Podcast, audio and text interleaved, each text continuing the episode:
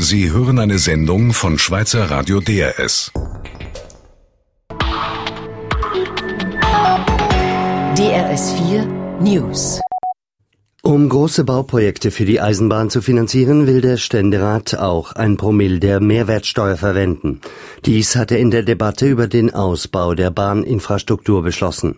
Der Bundesrat will für die Bahnprojekte bis zum Jahr 2025 dreieinhalb Milliarden ausgeben. Die Kommission des Ständerats schlägt mehr als sechs Milliarden vor. Es geht darum, der VCS-Initiative mit dem Titel Für den öffentlichen Verkehr einen Gegenvorschlag des Parlaments entgegenzustellen. Der Nationalrat ist grundsätzlich einverstanden damit, dass die Schweiz dem Internationalen Währungsfonds IWF zusätzliches Geld zur Verfügung stellt. Es geht um Hilfen, die der IWF überschuldeten Euro-Ländern gewährt. Die Nationalbank soll deshalb dem IWF bei Bedarf ein Darlehen gewähren können, das verzinst werden muss und für das der Bund die Garantie übernimmt. Noch offen ist die Höhe dieses Darlehens. Der Nationalrat hat das Budget für nächstes Jahr durchberaten. Er will 130 Millionen Franken mehr ausgeben, als der Bundesrat vorgeschlagen hatte. Mehr Geld erhalten sollen unter anderem die Schweizer Milchbauern und Winzer sowie die Tourismusbranche. Folgt der Ständerat dem Nationalrat, sieht das Budget 2013 ein Defizit von rund 500 Millionen Franken vor. Die Schweizer Wirtschaft ist nochmals leicht gewachsen. Im dritten Quartal, also vom Juli bis Oktober, war es ein Plus von 0,6 Prozent, wie das Staatssekretariat für Wirtschaft SECO meldet. Positiv ausgewirkt hätten sich Ausgaben des Staates und der starke private Konsum, und in der Exportwirtschaft habe sich die Lage stabilisiert, so das SECO. Innerhalb eines Jahres ist die Wirtschaftsleistung um 1,4 Prozent gestiegen. Das Berner Kantonsparlament wünscht sich eine schlankere Verwaltung. Es hatte ein entsprechendes Postulat überwiesen. Nun muss die Regierung einen Stellenabbau prüfen. Demnach sollten bis Ende nächsten Jahres in jeder Direktion drei Prozent der Verwaltungsstellen abgebaut werden, bis Ende 2015 weitere fünf Prozent. Ins Ausland. Das UNO-Kriegsverbrechertribunal in Den Haag hat den früheren Regierungschef Kosovos Ramush Haradinaj mangels Beweisen freigesprochen. Ihm wurde vorgeworfen, im Kosovo-Krieg 1998-99 Morde und Kriegsverbrechen an Serben, Albanern und Roma begangen zu haben. Bereits ein erster Prozess gegen Haradinaj hatte 2008 mit einem Freispruch geendet. Das Gericht hatte eine Neuaufnahme des Verfahrens angeordnet, weil viele Zeugen eingeschüchtert worden seien. Der erneute Freispruch wurde im Kosovo mit einem großen Feuerwerk gefeiert. Serbien reagierte auf den erneuten Freispruch mit heftiger Kritik. Das Gericht habe das, Zitat, Recht der Mafia in Kosovo legalisiert. Angesichts der Unruhen in Ägypten will das von Islamisten dominierte Verfassungskomitee in aller Eile über seinen Verfassungsentwurf entscheiden. Die Abstimmung ist noch im Lauf des Tages geplant und findet hinter einer hohen Betonmauer statt. Diese wurde eigens in der Nacht errichtet, um das umstrittene Verfassungskomitee zu schützen. Der geplante Verfassungsentwurf schränkt nach Auskunft von ehemaligen Mitgliedern des Komitees die Rechte der Frauen ein, beschneidet die Kompetenzen der Justiz und gibt den Religionsgelehrten Einfluss auf die Gesetzgebung. Die Börsendaten von Thomson Reuters. Der Swiss Market Index steht bei 6.807 Punkten plus 0,7 Prozent. Der Eurostox 50 bei 2.572 Punkten plus 1 Prozent. Das Wetter im Norden bewölkt und stellenweise Schnee, im Tessin mit Nordföhn allmählich trocken. Am Freitag viele Wolken und vor allem im Osten einzelne Schneeflocken. Die Temperaturen liegen im Norden um 0, im Süden um 10 Grad. Verkehrsinfo DRS von 13.34 Uhr in der Ostschweiz auf der A1 Richtung St. Gallen zwischen Gosau und St. Gallen-Winkeln Stau wegen eines Unfalls. Ja, auf DRSV News hören wir gleich, wie sich der Ständerat die Zukunft des öffentlichen Verkehrs vorstellt. Vielerorts haben wir gravierende Schienenengpässe, welche längst hätten behoben werden müssen. Wir zeigen, wie in der Debatte argumentiert wurde und ordnen das Gesagte ein. Und später wollen wir wissen, warum der ehemalige kosovarische UCK-Kommandant Haradinaj schon zum zweiten Mal freigesprochen worden ist. Am Mikrofon ist Matthias Kündig.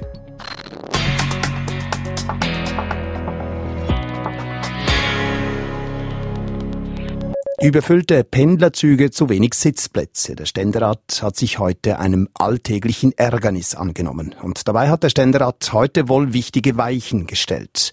Er will die Bahn massiv ausbauen, und zwar rascher als der Bundesrat, und er will die Finanzierung sichern. Geraldine Eiche berichtet. Die Planung des Bundesrats ist von Realismus geprägt. Dreieinhalb Milliarden Franken will er in den nächsten 15 Jahren in den Bahnausbau stecken. Der Ständerat gibt sich deutlich freigiebiger. Für ihn sind 6,4 Milliarden Franken vertretbar. Kein Wunder, die Ständeräte vertreten die Interessen ihrer Kantone und die Kantone möchten zehnmal mehr Geld ausgeben als der Bundesrat. Der freisinnige Hans Hess aus Obwalden kennt die regionalen Anliegen. Die Wunschliste ist bekanntlich lang. Vielerorts haben wir gravierende Schienenengpässe, welche längst hätten behoben werden müssen. Gibt es mehr Geld, können neben den wichtigen Verkehrsknoten in Lausanne, Genf, Bern, Basel und Lugano weitere Kapazitäten ausgebaut werden, etwa im St. Galler Rheintal oder in Basel. Auch für den Agglomerationsverkehr und auf Strecken wie in Luzern-Giswil oder zwischen Fisp und Zermatt soll es zusätzlich Geld geben. Die Finanzierung will der Ständerat mit der Mehrwertsteuer sichern. Er schlägt vor, ein Promille befristet für den Bahnausbau einzusetzen. SP-Ständerat Paul Rechsteiner ist skeptisch. Er würde lieber mehr Staatsschulden machen. Wegen der Lage auf den Kapitalmärkten kann der Bund derzeit zu Konditionen Geld aufnehmen, die historisch einmalig sind. Der falsche Weg, sagt SVP-Ständerat Tisieni. Er zahlt lieber heute. Wenn wir nicht mit der Kreditkarte unsere Kinder bezahlen wollen, dann müssen wir jetzt sagen, wie wollen wir das und wie will das unsere Generation bezahlen. Und darum ist eine Mehrwertsteuererhöhung der richtige Weg. Die Finanzierung der Bahninfrastruktur soll grundsätzlich einfacher werden. Das Geld soll aus einem Topf kommen, dem Bahninfrastrukturfonds. Er würde mit Geld aus der Mineralölsteuer, der Schwerverkehrsabgabe und der Mehrwertsteuer gefüllt. Grundsätzlich sollen sich künftig alle stärker beteiligen, auch Kantone und Zugfahrende.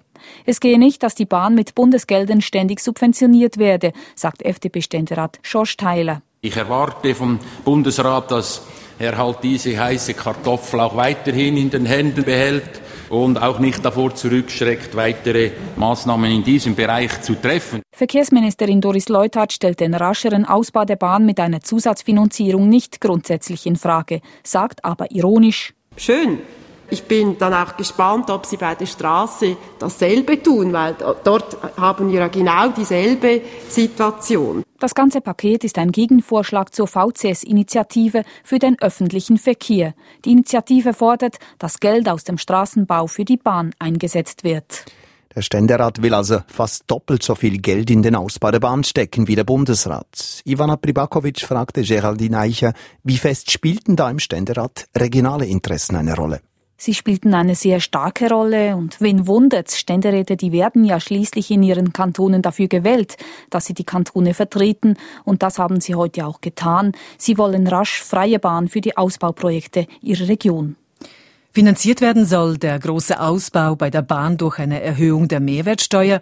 Da ist sich der Ständerat einig. Wird das auch im Nationalrat so sein?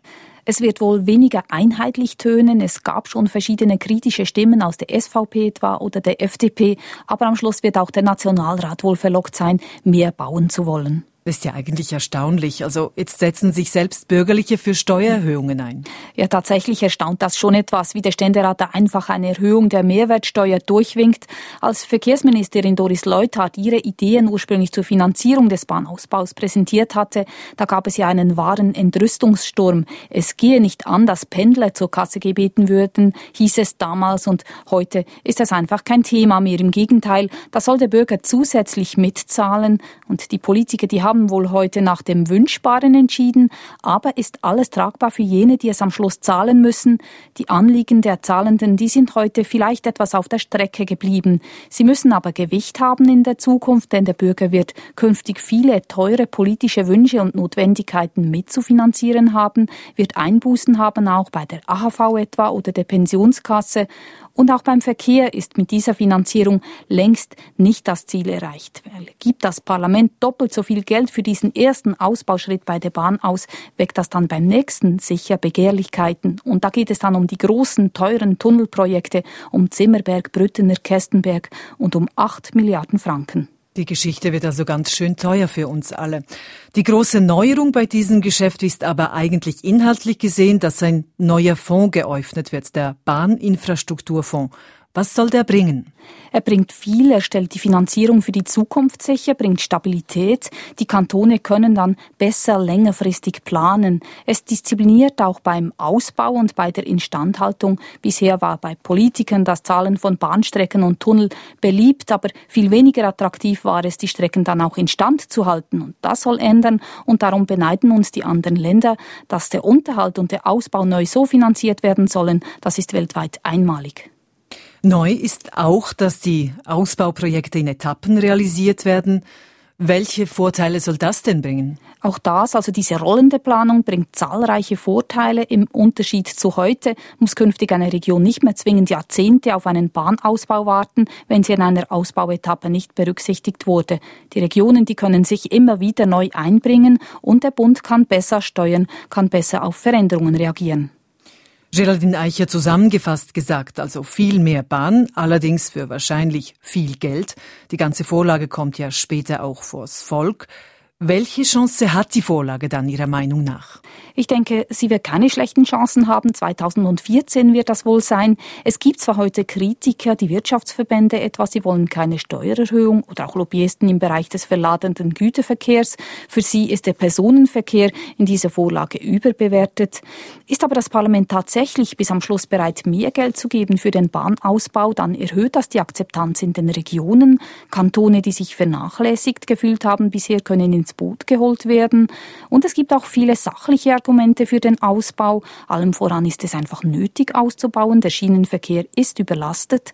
Das Klima wird geschützt. Gute Bahnverbindungen sind ein Erfolgsfaktor für die Wirtschaft, eine Investition auch in die Zukunft. Und der Blick zurück, der zeigt, das Volk hat bei großen Vorlagen im Verkehrsbereich auch schon früher zugestimmt, bei der Alpeninitiative selbst gegen den Willen des Bundesrats. Und mit einem solchen Gegenvorschlag, wie ihn heute der Ständerat ausgearbeitet hat, kann wohl der VCS-Initiative viel Wind aus den Segeln genommen werden. Soweit die Informationen von Bundeshausredaktorin Geraldine Eicher.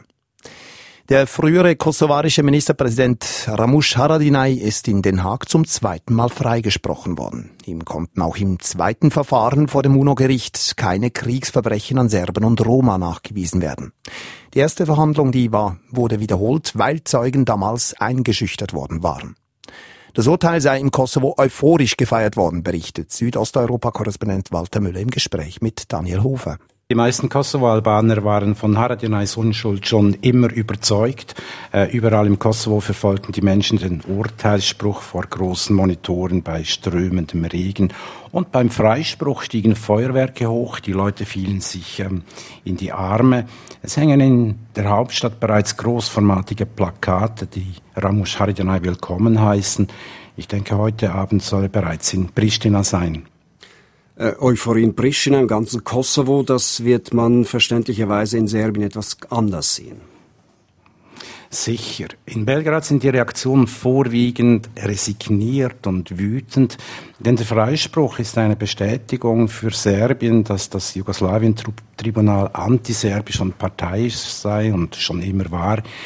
Die Regierungspartei von Staatspräsident Nikolic schlägt sogar vor, alle Gespräche mit dem Tribunal in Den Haag abzubrechen.